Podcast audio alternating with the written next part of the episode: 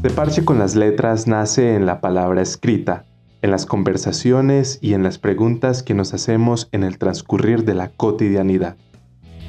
Vamos a llevar la literatura a la tienda, al bus, a la casa, a la universidad y al parche de los amigos.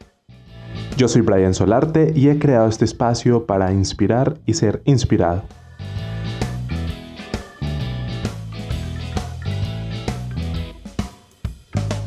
Hoy hablaremos con Juan Fernando Jaramillo sobre el universo de las literaturas digitales. Hola a todos, qué gusto saludarlos nuevamente. Gracias por acompañarnos aquí un rato a echar lengua, gracias por parcharse con estas conversaciones. Hoy, para este episodio, tengo un invitado muy especial, a un amigo, a un maestro. Él es Juan Fernando Jaramillo, mi maestro de literaturas digitales. Así que bueno, hola maestro. Hola Bray, ¿cómo estás? Afortunadamente muy bien, maestro. Espero que vos estés igual. Gracias por aceptar nuestra invitación. No, muchas gracias a vos. Bueno, contanos un poquito de vos. ¿Quién es Juan Fernando Jaramillo? Bueno, pues Juan Fernando, eh, no sé muy bien cómo, cómo definirme, pero bueno, soy docente de, literatura. Eh, me he dedicado toda la vida a, esto, a, las letras y a las historias. Eh, he tenido la posibilidad de publicar dos novelas y una antología de cuentos, entonces, bueno, como que mi vida se, mueve ahí entre, entre la escritura, la docencia y, y todo ese mundo de las letras. No sabía que, que mi profesor había publicado. Sí, imagínate, te cuento ahí, Bray. ¿Cómo así? ¿Cómo así que no nos habías contado eso? Yo creo que esto va a ser primicia para mucha gente del curso. Sí, imagínate, cuando tenía 20 años me gané un Premio Nacional de Literatura con una novela que se llama Summer Wine. Eh, luego publiqué una antología de cuentos que se ganó el primer premio de literatura de Envigado. Y luego publiqué mi segunda novela, el tercer libro, que se llama La ciudad de los nidos, que es una novela sobre la violencia en los noventas como recontada, ¿no? Como volver a contar esos, esos lados de la, de la violencia que no nos contaron. Como dejar de, de, exaltar al victimario y empezar a preguntarnos por, por, esas víctimas, a veces indirectas y a veces directas de, de la violencia. Pues, a María, me tienes que pasar no sé, alguna, algún apartado o algo, porque necesito leerlo y obviamente tenemos que crear otro podcast, maestro. O sea, tenías que haber dicho esto mucho antes. te lo voy a hacer llegar. Pues. te lo voy a hacer llegar, pues. Por, por favor, lo necesito. Necesitamos eh, acceder a ese libro y sobre todo necesitamos conversarlo. De una, me encanta. Bueno, maestro, a ver, pues ya saben, eh, Juan Fernando es mi profesor, fue mi profesor de, literaturas digitales, pero yo creo que seguiremos hablando muchísimo tiempo sobre letras. Eh, me gustaría preguntarte sobre esa experiencia en particular, ¿no? ¿Qué sentís vos cuando entras al aula de clases? ¿Cómo es tu experiencia hablando sobre literaturas digitales? Además, eres muy joven, ¿no? Eh, no sé, contanos un poco sobre eso. Pues a ver, el, asunto con la docencia ahora es, primero ha sido como, como mi proyecto toda la vida, como desde niño siempre obligaba a, mis amigos y a mis, a mis primitas a, sentarse a escuchar clase, una, cosa súper ñoña. Entonces como que, como que siempre ha sido una cosa que, me ha movido, el diálogo me parece, me parece fundamental. Y eh, el asunto de las literaturas digitales particularmente, eh, siento que es un campo que, a rato se mira como por encima del hombro, como pensamos que la literatura solamente es válida cuando está en el libro, cuando está publicado por la, gran editorial, eh, pero las literaturas digitales nos abren unas puertas muy particulares. Eh, esto que estamos haciendo acá, mientras ustedes nos escuchan allá en casa, mientras Brian y yo estamos hablando, ahí hay un, movimiento y un intercambio de información fundamental. Entonces, eh, Bray, tú tienes eh, la página de Instagram de, del podcast, tienes un montón de, gente que está pendiente y hay retroalimentación. Entonces, Siento que es, esa evolución eh, de, la, forma de narrar, de la forma de comunicar, y, me apasiona un montón entender qué pasa en, estos espacios digitales y en, este contexto de, lo virtual, porque, bueno, ahí, vamos a estar hablando del concepto de lo virtual que, que ya es suficientemente complejo. Bueno, maestro, ahora sí, ya obviamente se han hecho idea de lo que vamos a empezar a, conversar, pero la pregunta que siempre hacemos al iniciar este podcast es, ¿qué tema nos vas a traer a la mesa? ¿Con qué autor? ¿Con qué libro? ¿Con qué movimiento nos vamos a tomar un café en este capítulo? Hoy nos vamos a tomar el café con las literaturas digitales, con todas las formas eh, que las nuevas tecnologías y los nuevos medios nos traen para, para contar las historias y para trabajar con la palabra.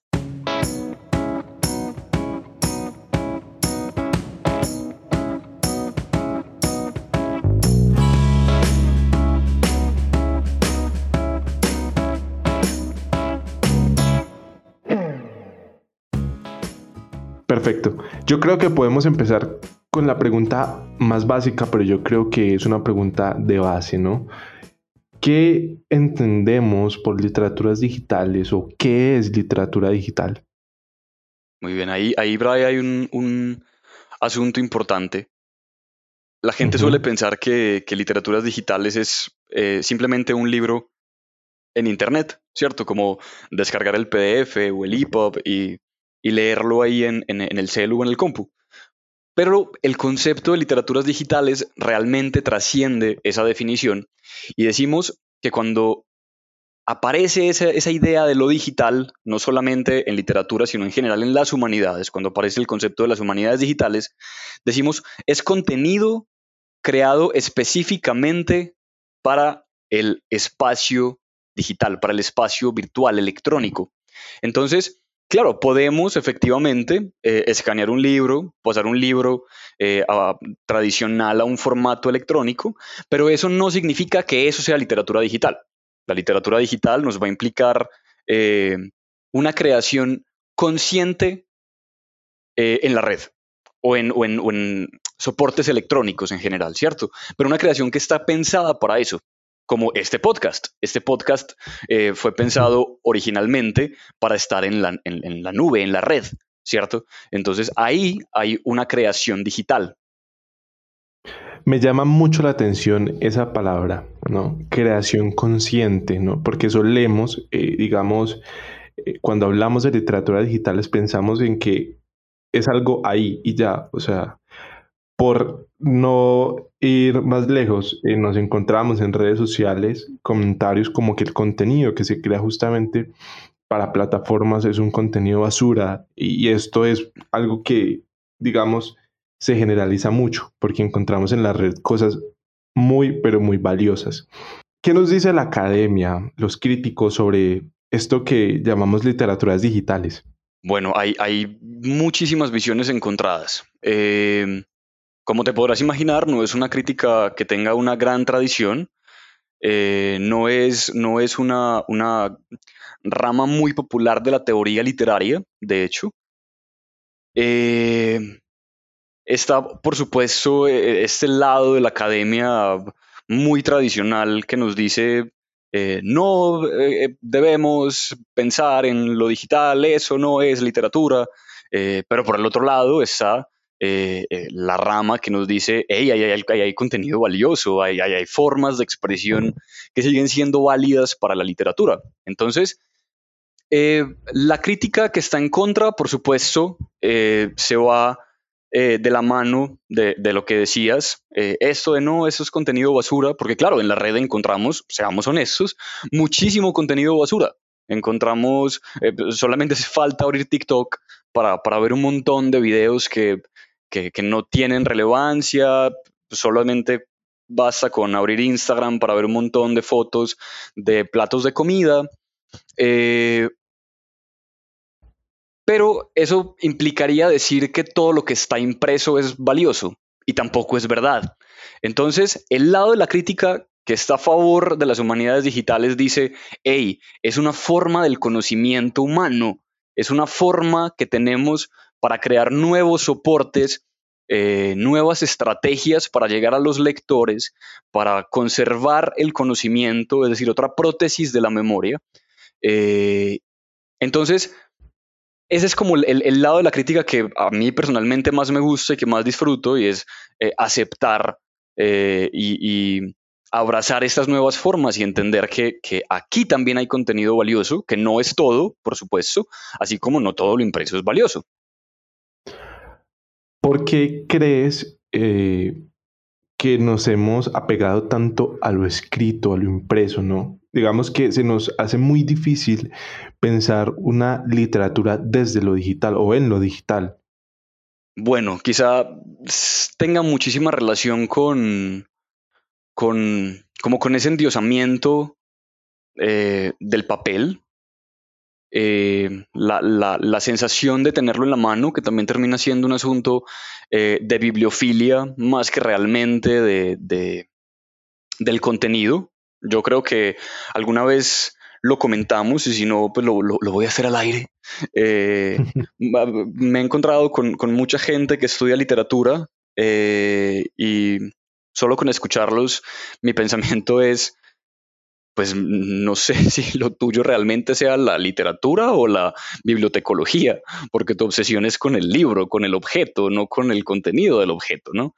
Y ahí, y ahí está eh, la gran brecha. Cuando nos obsesionamos con el libro es solamente un asunto de bibliofilia, pero no sé si un asunto realmente de, de, amor por la literatura. Entonces, eh, creo que hay mucha resistencia desde ahí también hay una suerte de, de, en, la academia y en la literatura en general, eh, porque pensamos que como es tan democrático, es un asunto eh, democratizado en su máxima expresión. Todos podemos subir contenido a las redes, todos podemos crear un blog, todos podemos eh, montar videos en YouTube. Entonces, como no hay un arbitraje, entonces, esa, democratización nos molesta porque estamos acostumbrados a, no, solamente pasan los que son aprobados por Penguin, solamente pasan los que están aprobados por no sé qué.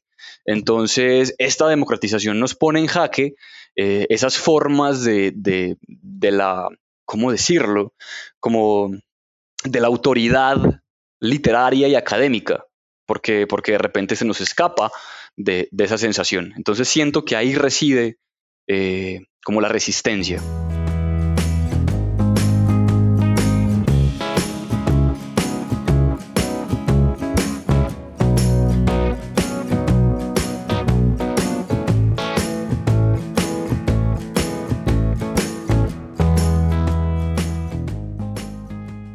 A mí me llama muchísimo, muchísimo la atención, eh, por ejemplo, profe, para ir ahondando, en, este tema, el tema del net art, ¿no?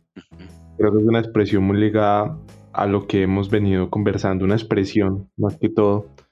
Eh, ¿Qué es el net art? Contanos un poquito sobre el net art. Bueno, Ray, el, net art, eh, digamos, son, son las expresiones artísticas eh, que nacen en Internet y para Internet, ¿cierto? De hecho, muchas personas utilizan el, término no de net art, sino de eh, arte de Internet, ¿cierto?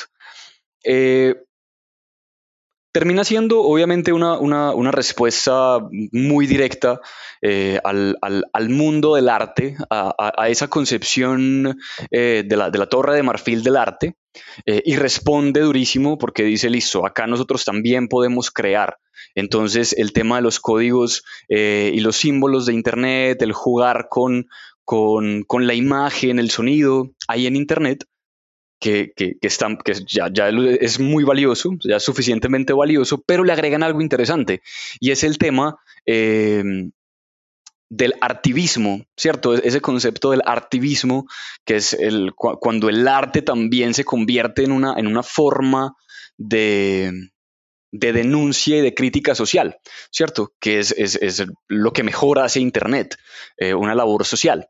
Entonces, el net art está muy ligado, por ejemplo, a la cultura de los hackers, está muy ligado al feminismo, en, su rama de ciberfeminismo, a los ciberqueer y a todo lo que ocurre en, Internet Y son un montón de personas entonces creando arte. Si ustedes lo buscan eh, ahí, de repente en, el cel o en el, o en el compu, las expresiones de NetArt al principio son chocantes porque uno dice como no, entiendo por qué esta cosa se mueve todo el tiempo, pero claro, es que son las nuevas formas, son las, es el nuevo lenguaje del arte, pero esta vez en Internet. Y ahí es donde está el valor del net art. No sé, Bray, eh, ¿qué te llama la atención del net art? ¿Qué es lo que más te, llama la atención de eso? Yo creo que la forma de creación, si me entendés? Como hay una nueva forma de creación y eso es como, parce, realmente estamos, no sé, avanzando, estamos pensando en nuevas cosas, estamos creando cosas que tal vez nunca pensamos que íbamos a llegar a crear. Hay nuevos espacios donde podemos crear. Justamente en eso estaba pensando.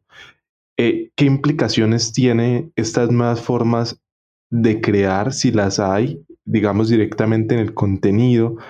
Porque a veces encontramos cosas muy desautomatizantes en Internet, ¿no? Justamente con lo que hablabas del NetArt. No sé si hay en esa forma de creación, hay implicaciones, no sé, yo creo que podemos ahondar mucho más en el tema de formas de crear. Claro, Ray, hay, hay, hay un asunto muy complejo que tocas.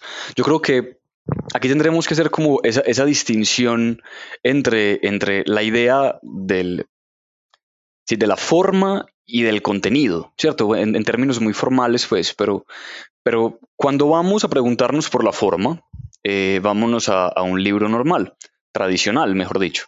Eh, vámonos a María, María, una novela, eh, entre otras cosas, extensa, pues no, no es el, gran mamotreto, pero pues es una novela extensa eh, que está hecha para ser leída de principio a fin, ¿cierto? Normal, una forma tradicional, una forma lineal.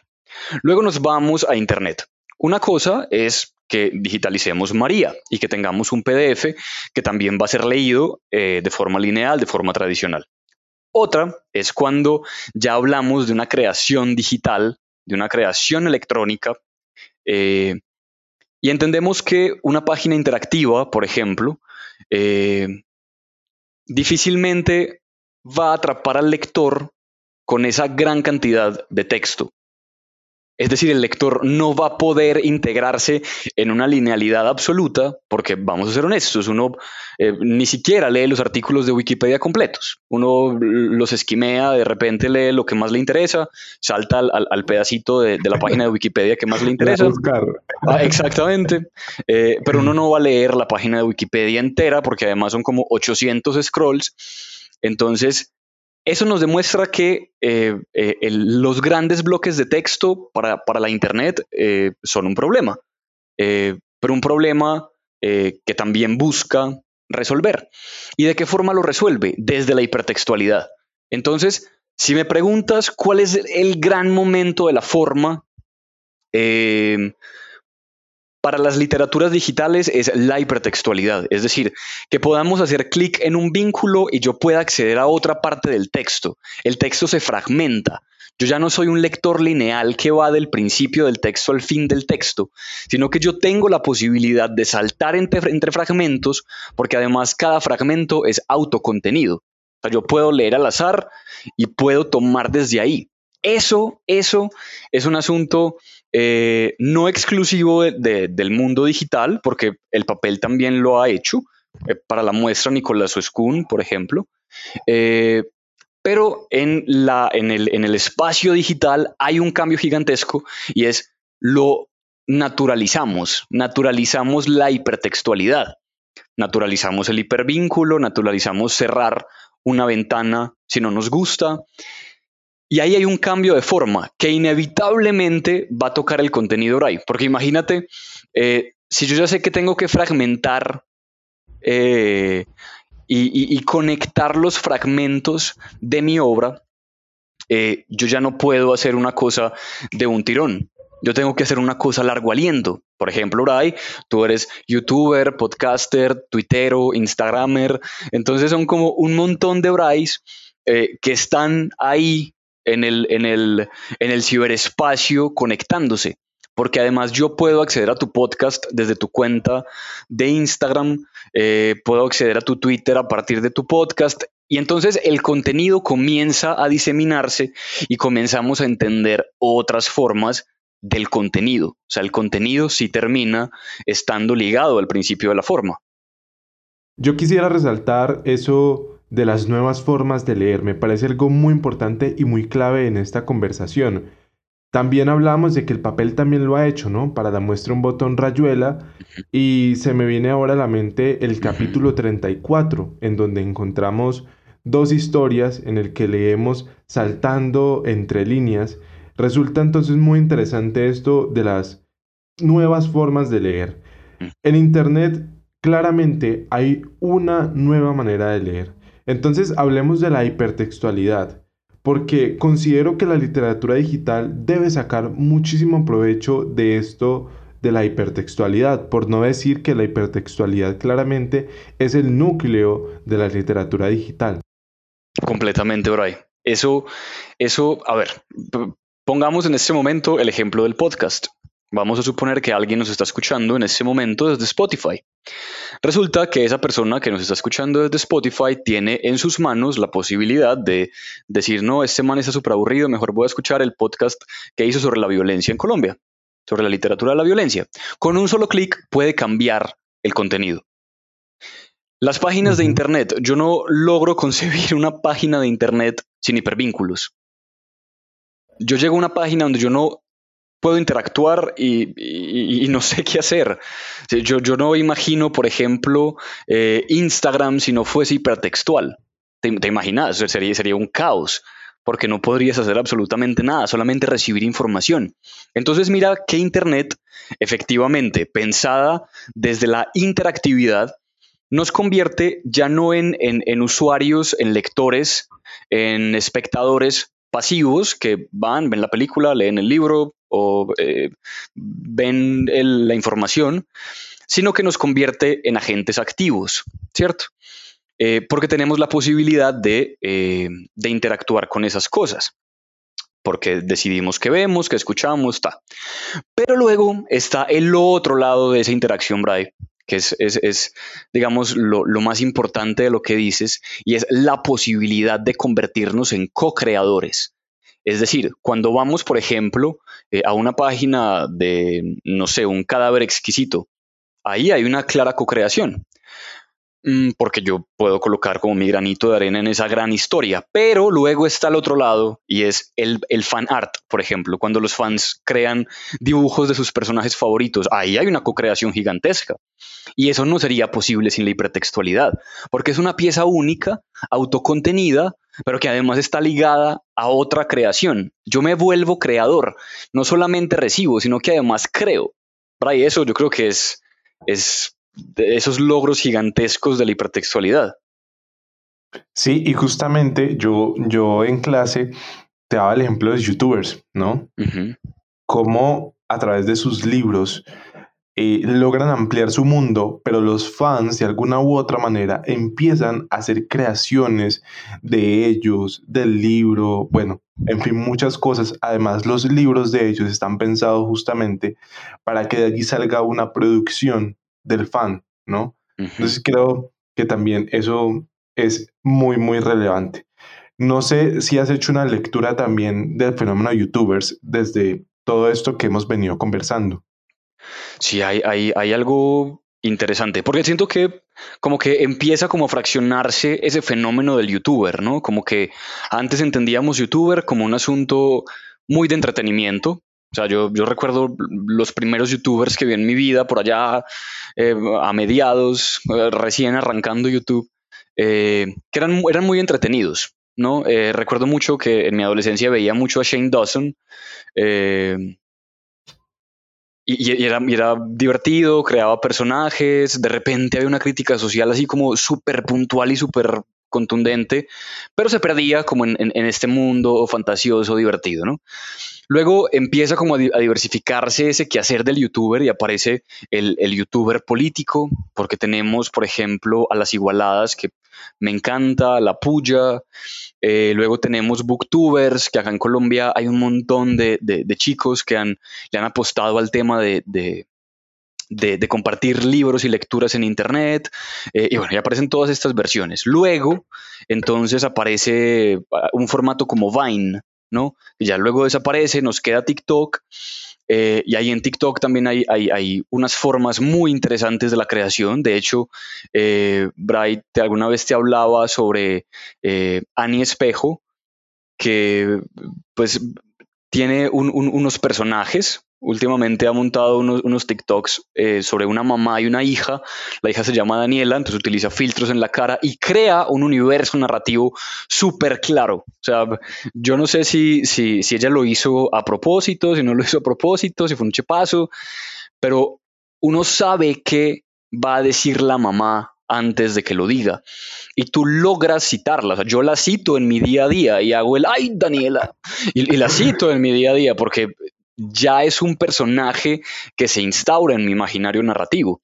Hola, muñeco hermosa, ¿cómo estás?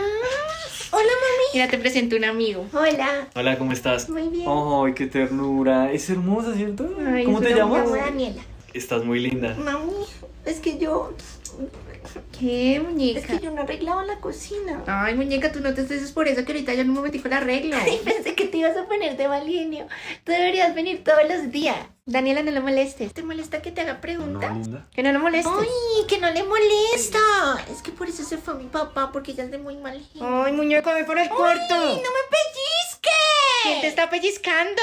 Uy, yo, mejor no. No, ¿por qué te vas? ¿Te caíste o te fue muy duro? Perdóname, no le hagas caso, que es que ella está molestando. Ven, muñeca, que vamos a comer.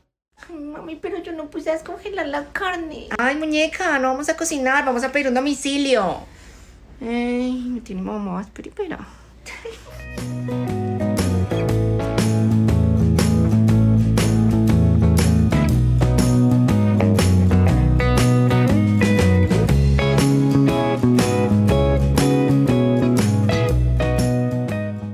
Y sabes qué, qué me llama la atención también de esto, y es cómo el audio, digamos, de sus TikToks también se expanden, ¿no? Sus fans empiezan a crear sus TikToks apegados a su audio. Entonces es muy interesante porque el mundo de ella se expande. Exactamente, Bray. Ahí vuelve a entrar ese prosumidor o ese lectoautor o, o, ese espectador activo. Claro, Bray, es muy teso. Porque de repente esta chica está en su casa, hace un video gracioso, trin, y de repente todo el mundo empieza a replicarla. Y ahí hay, hay, hay, hay una cosa de, feedback impresionante, porque no, no, es la primera vez que ocurre. Recuerden que, que cuando eh, se escribe el Quijote, este personaje misterioso de Avellaneda también escribe su Quijote apócrifo. Eh, también hay, hay, hay fans que hacen fan art, ¿no? Eh, de, una forma curiosa, pero toda la, toda la vida ha, existido el fan art. Eh, Virgilio, cuando, cuando hace su hipertexto de, de, Homero, pero acá es la posibilidad de compartirlo inmediatamente y de convertirme en, en, en, co-creador inmediato. No sé si conoces a, a, Juan David, no conozco su apellido. También es un, un TikToker muy chistoso, ¿lo conoces, Bray? Se llama ah, Juanda MC en TikTok. Sí, Juanda, sí, Juanda, Juanda. El de Esperancita, pues, el famoso Esperancita. Sí, el de Esperancita, claro, exactamente.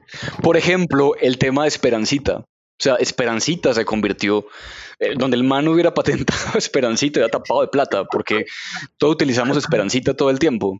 Y, y sabemos el tono con el que decimos, eh, qué linda te ves trapeando, Esperancita. Y lo decimos con el tono que Juan David lo dice. Es decir, crean finalmente unos universos narrativos con unos personajes muy bien creados, eh, que cualquier productor de televisión eh, estaría encantado de trabajar con el man, porque el man la tiene re clara. cosa que el personaje es muy marcado y es muy original. O sea, yo creo que no se encuentra otro Wanda. Exactamente. Y aparte que su contenido es de entretenimiento, digamos, lo que muchos hacen, pero es que ha marcado, digamos, su esencia en Internet. Y o sea, yo creo que el mayor ejemplo de, de esto de prosumidor y lectoautor es el, el de Esperancita, pues como en TikTok esto se ha regado por todo lado y todo el mundo, y en la cotidianidad, incluso en la casa, cuando la mamá dice, qué linda te ves trapeando, Esperancita, ¿no?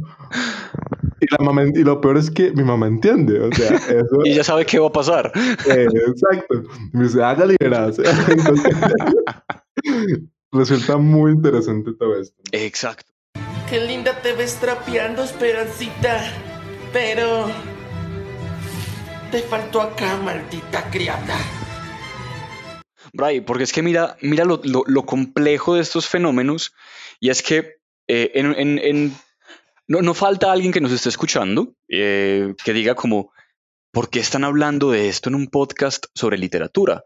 Pues justamente por eso, porque ahí hay una creación narrativa tan compleja que tendremos que preguntarnos, por ejemplo, ¿quién es el creador de Esperancita? ¿Podríamos hablar de un autor eh, en, en el fenómeno de Esperancita? Ese es muy complicado, porque claro, Juan David eh, llega y crea eh, este video sobre Esperancita. Hay un video en el que él- él- a él le preguntan como, ¿de dónde lo sacaste? Y él, no, yo no sé, yo, yo recuerdo las telenovelas mexicanas. Entonces, mira que es un hipertexto del hipertexto del hipertexto, donde el universo narrativo se construye con, con tanto cuidado que se nos pierde el hilo, el hilo de esa creación y decimos como, ya se nos salió de las manos y hay diferentes formas de creación. Entonces, hay universos narrativos tradicionales, el mundo posible de un libro cualquiera, pero si entendemos los fenómenos digitales, incluso estos que parecen como tan, tan simples y tan superfluos, como TikTok, como Instagram, como Facebook, como YouTube, vemos que, que hay una nueva forma de expresión que primero que todo nos habla de nuestro tiempo. Y si ustedes han sido juiciosos con el podcast de Bray, entenderán que, que cada momento de la literatura es, un, es, es eso, una, una suerte de radiografía de su época. No es que sea un espejo, porque la teoría del espejo me parece ya demasiado de los pelos, pero sí es un reflejo de nuestra época. Es decir, eso es lo que nosotros creamos hoy. Eh, que en 100 años todavía vaya a existir, quizá no como creaciones, pero sí como formas de estudio. Muy probablemente, porque ya está ocurriendo hoy, vamos a estudiar estos fenómenos a la luz de la academia, los memes. Dios mío, los memes son la cosa más semiótica del mundo. O sea, una clase hoy de semiótica y semiología que no trabaja los memes está mandada a recoger, porque no cualquiera hace memes, o me equivoco. No cualquiera hace memes, hay que entender un contexto gigantesco cuando hablamos de memes. Los memes son una producción simbólica impresionante.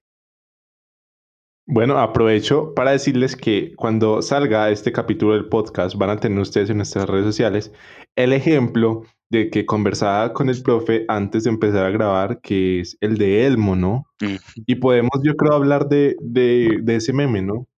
Que justamente es replicado en las... Yo, yo no diría replicado, yo creo que se ve muy natural, ¿no? Yo creo que el man no se paró y dijo como, tómeme la foto aquí, yo creo que salió de una manera muy espontánea. Y justamente en unas marchas, no sé, hablemos un poco sobre eso. Sí, es, es, es muy complejo, porque además nace como de, de, este meme tradicional de Elmo, además un Elmo súper tierno, que siempre dice como, quiero ver el mundo arder y no sé qué.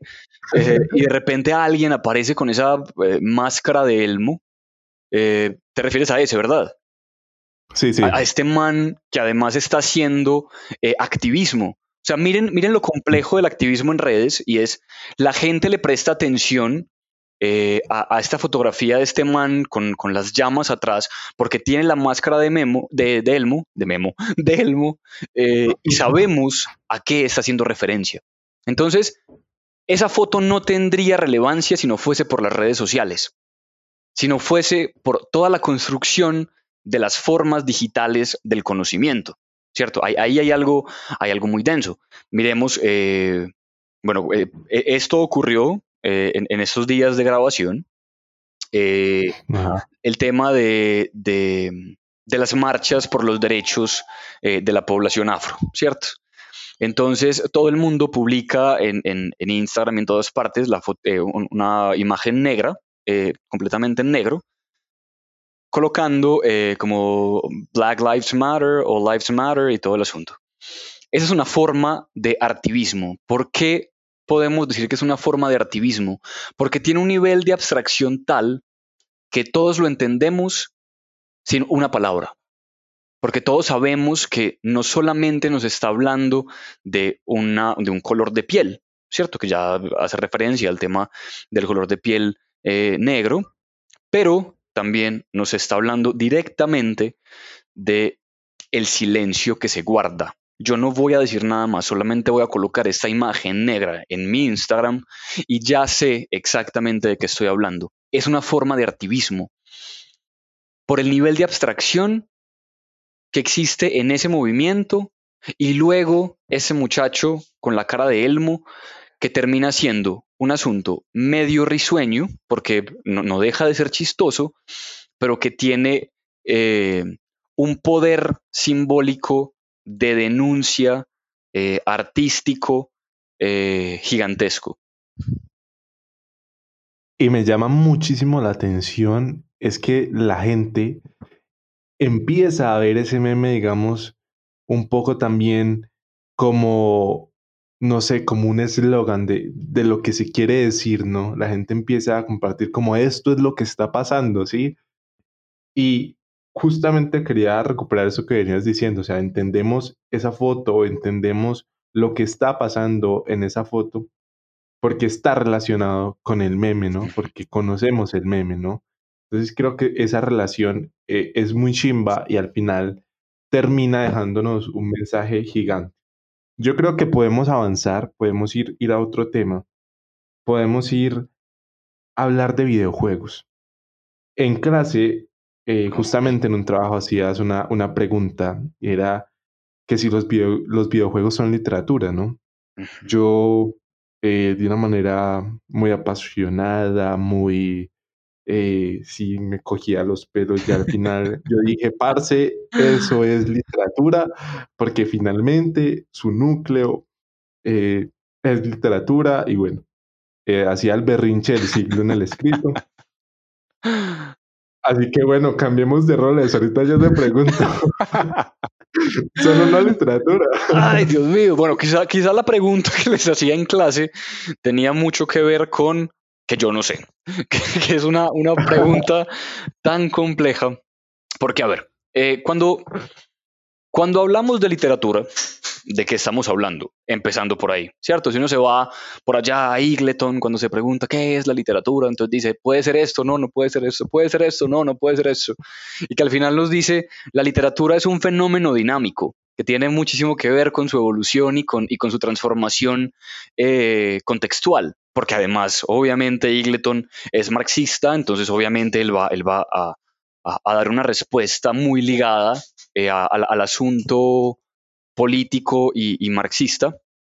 Eh, pero eso nos funciona muy bien para intentar respondernos esa pregunta por, por los videojuegos y es claro, ahí, ahí hay una transformación del, del, del, acto de contar, porque entonces eh, diríamos, por ejemplo, que literatura solamente es lo que está escrito en palabras.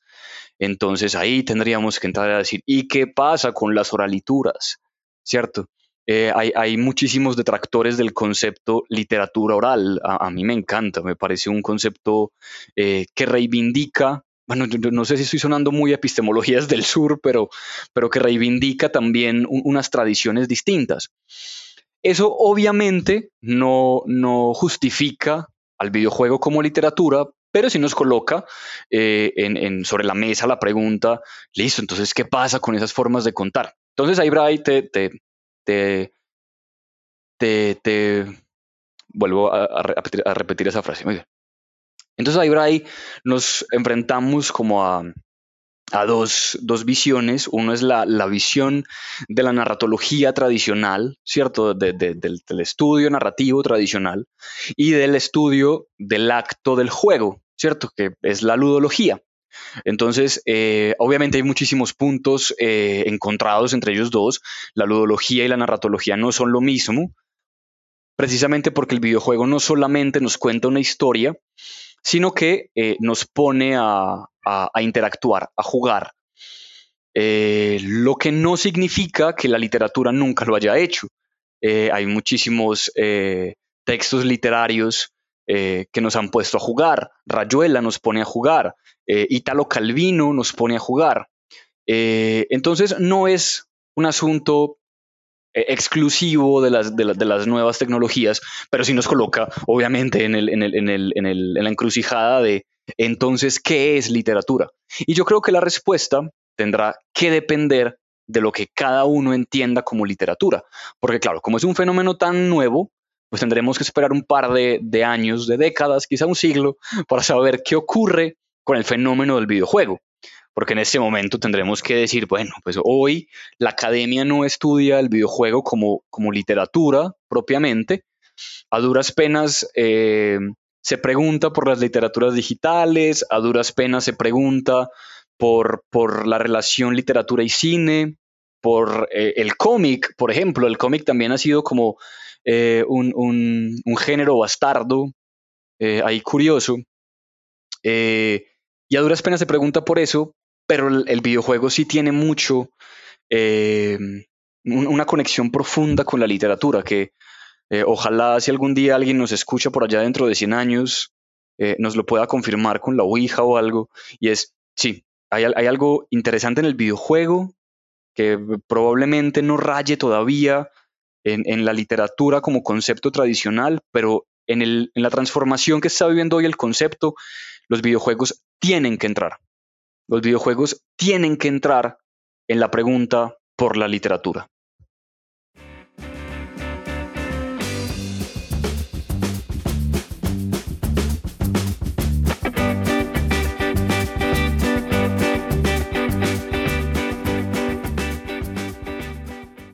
Eh, no sé, yo, por ejemplo, te contaba en, la respuesta que te entregué en el curso, eh, y creo que en clase también hablamos sobre el dios de la guerra, ¿no? Que está pensado justamente desde unas historias, digamos, así de una manera muy vaga, literarias, eh, y que justamente yo consideraba que porque se parte de ese núcleo, de esa historia, hay algo de literatura ahí. También, no sé, podemos pensar un poco sobre quién juega, ¿no? Sobre el receptor. Eh, ¿Cómo ves tú esa figura? El hecho de la interacción, el hecho de, de entender, de leer el videojuego, ¿no? Hay, hay algo muy bacano eh, e igualmente complejo, ¿cierto? Precisamente por, el nivel de interacción que existe en el videojuego, hay, videojuegos que, permiten una interacción gigantesca.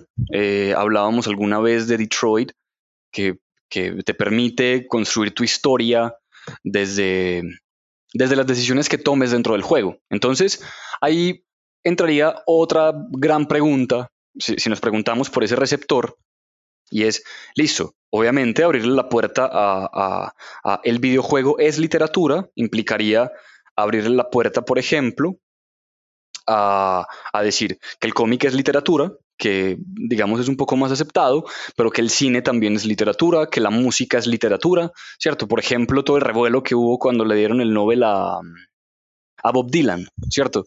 Todos decían como, pero ¿por qué Bob Dylan? Bob Dylan es un músico, no, propiamente un poeta. Entonces, porque también tendremos que preguntarnos, listo, ¿qué pasa si le dan el Nobel, por ejemplo, al escritor de, del Dios de la Guerra? ¿Vos qué pensarías ahí? Pues obviamente. pues obviamente uno diría como, ajá, ¿y aquí qué pasó? Sí. Es como, ok, interesante pues, porque uno puede conocer el videojuego, pero yo creo que no esperaría otro tipo de cosa, ¿no? No sé, va por ahí. Yo creo, es que yo sigo pensando que nos es muy difícil entender este nuevo tipo de dinámicas, ¿no? Sí.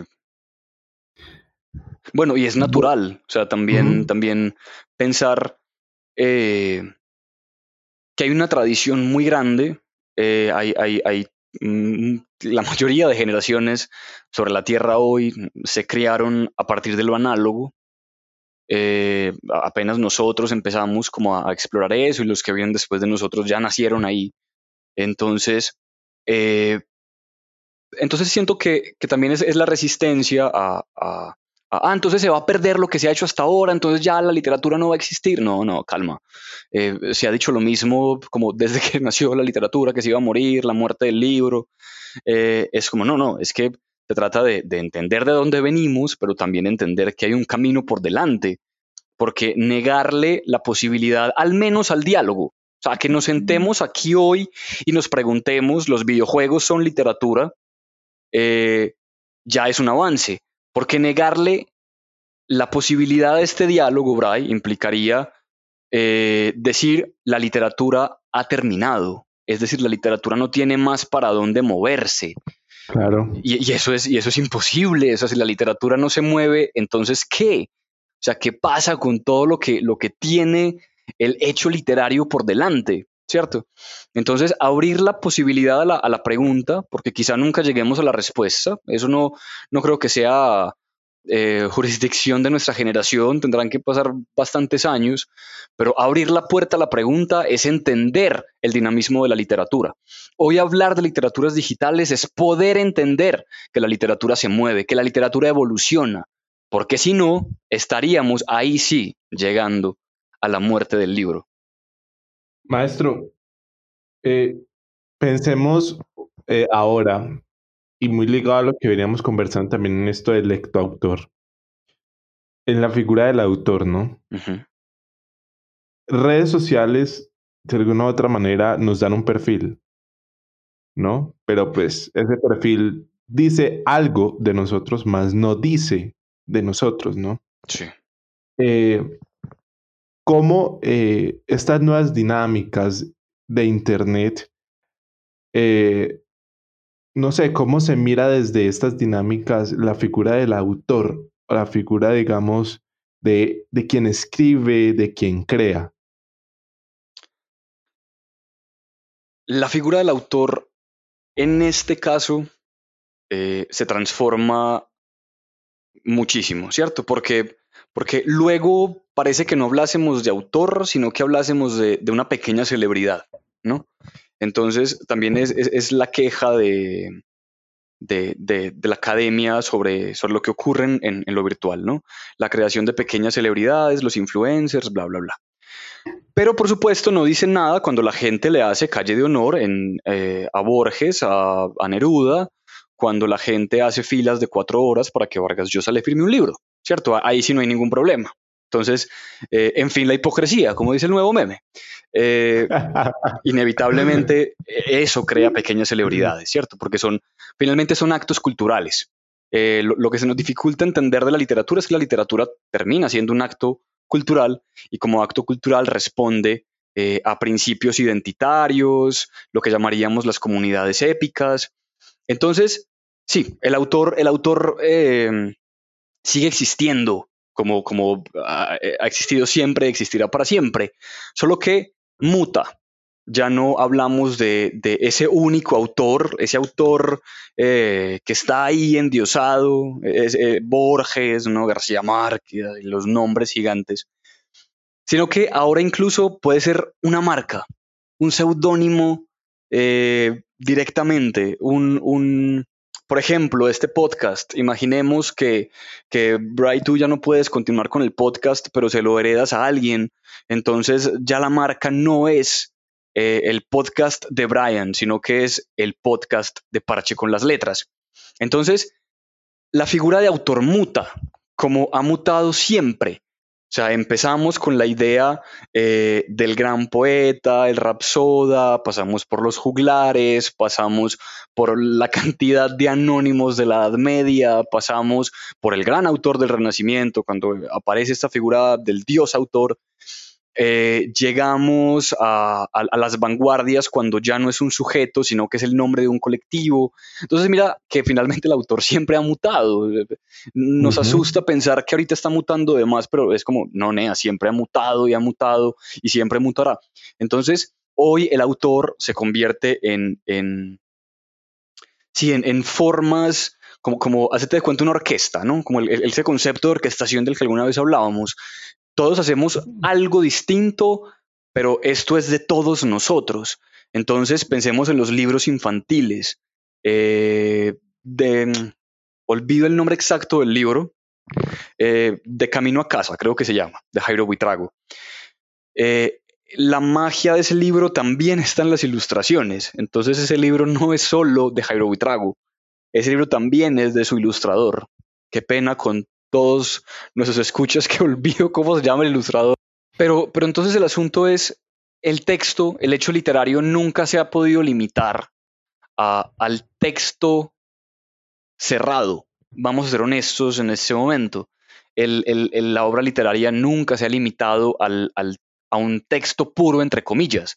Eh, tenemos un montón de paratextos, tenemos la portada, tenemos prólogos. Eh, la academia eh, odia hablar de paratextos a menos que sean prólogos. Si es un prólogo es súper valioso, pero hablar de portada es un sacrilegio. Entonces uno dice, no, Nea, siempre ha existido. La paratextualidad siempre ha sido fundamental para el texto. No, para, para Homero y los griegos, no. Sí, la, tradición oral también tiene sus formas paratextuales. ¿Cuáles? el, lenguaje corporal, eh, eh, la comunicación kinésica, todo eso son paratextos del hecho literario. Pero insistimos una y otra vez en negarlos. Entonces, entonces claro, desde la paratextualidad hay, hay, hay un asunto muy valioso las ilustraciones de los libros, las portadas, las dedicatorias, los prólogos, los posfacios, los comentarios de la crítica terminan siendo para textos que, que se integran a la tradición del texto como uno. Entonces, claro, hoy las literaturas digitales responden a, mil millones de paratextos por minuto entonces la página web tiene un montón de detalles, la fuente de letra y tenemos que cuidar todos esos paratextos porque esos paratextos también hacen parte de la textualidad de la literatura digital. Es decir, una, un, proyecto de literaturas digitales, ponerle Gabriela Infinita. Gabriela Infinita no sería Gabriela Infinita sin los colores que utiliza Gabriela Infinita, sin las fuentes de letra, sin los sonidos. Es decir, la literatura digital, las literaturas digitales en, sus múltiples formas, por fin entienden que son un trabajo conjunto, porque no solamente está la palabra como único texto, sino que también está la imagen como texto, el sonido como texto. Entonces, ahí hay una multiplicidad y una, y una expansión del lenguaje, inevitablemente.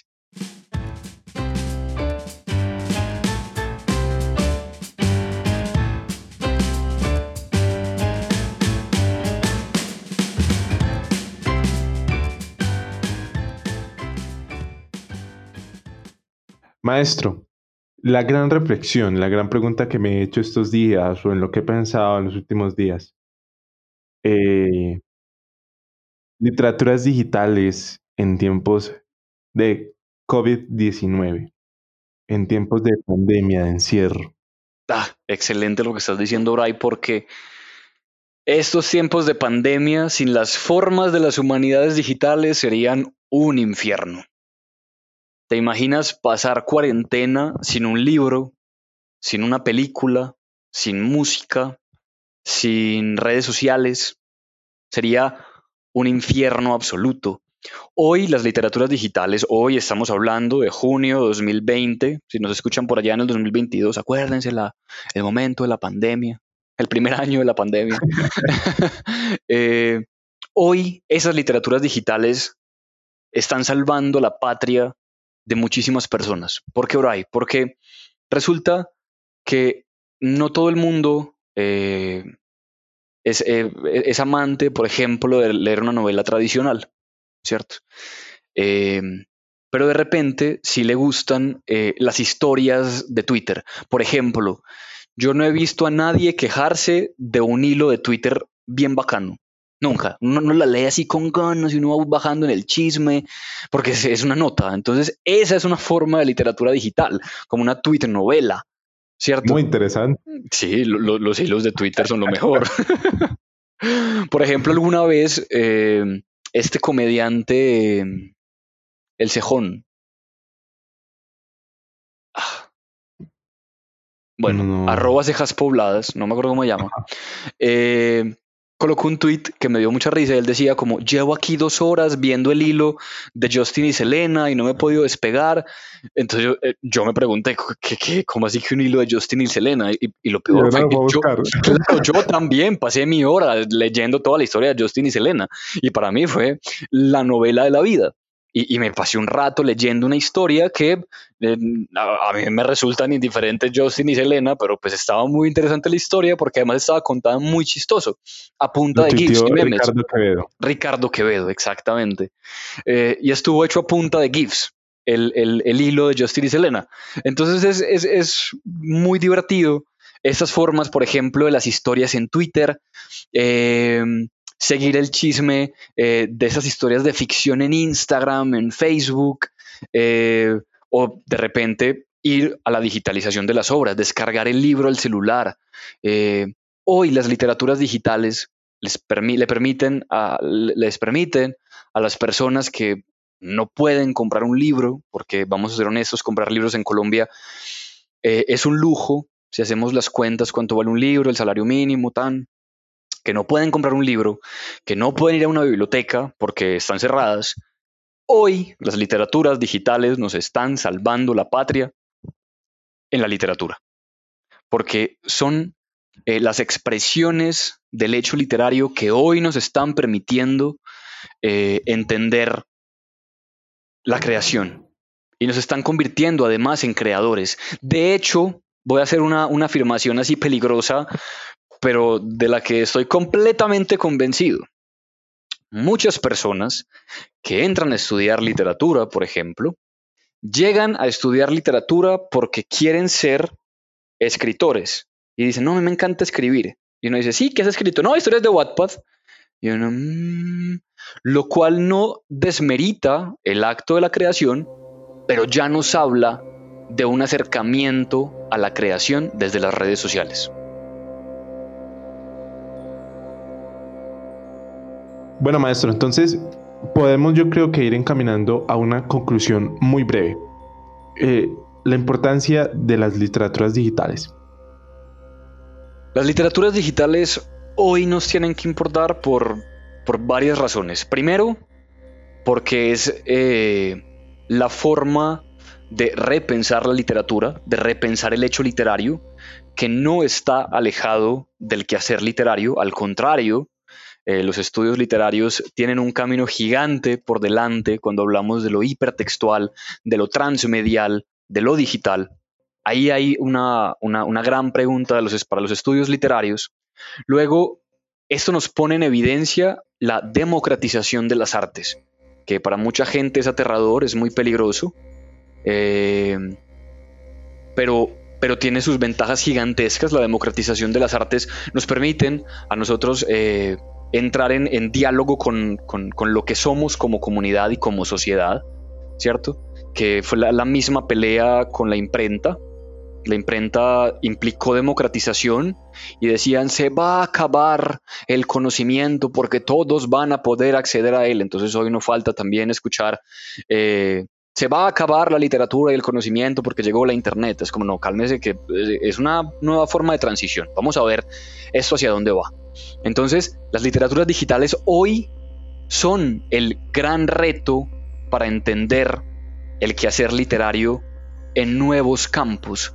¿Qué es el único? No, no es el único. Ah, pero es que las literaturas digitales van a matar a la literatura tradicional. No, eso no va a pasar y nunca va a pasar y ojalá nunca pase, porque yo también soy un amante de, la literatura tradicional, de, de esa literatura que me puedo sentar a leer con mi libro y me encanta pero no desconozco la fuerza y la importancia de las narrativas efímeras, de estas eh, expresiones que están hoy y que mañana de repente no están, eh, porque están en el ciberespacio. Entonces hoy tenemos que preguntarnos, porque además, si ustedes están escuchando esto, es porque están conectados a la red.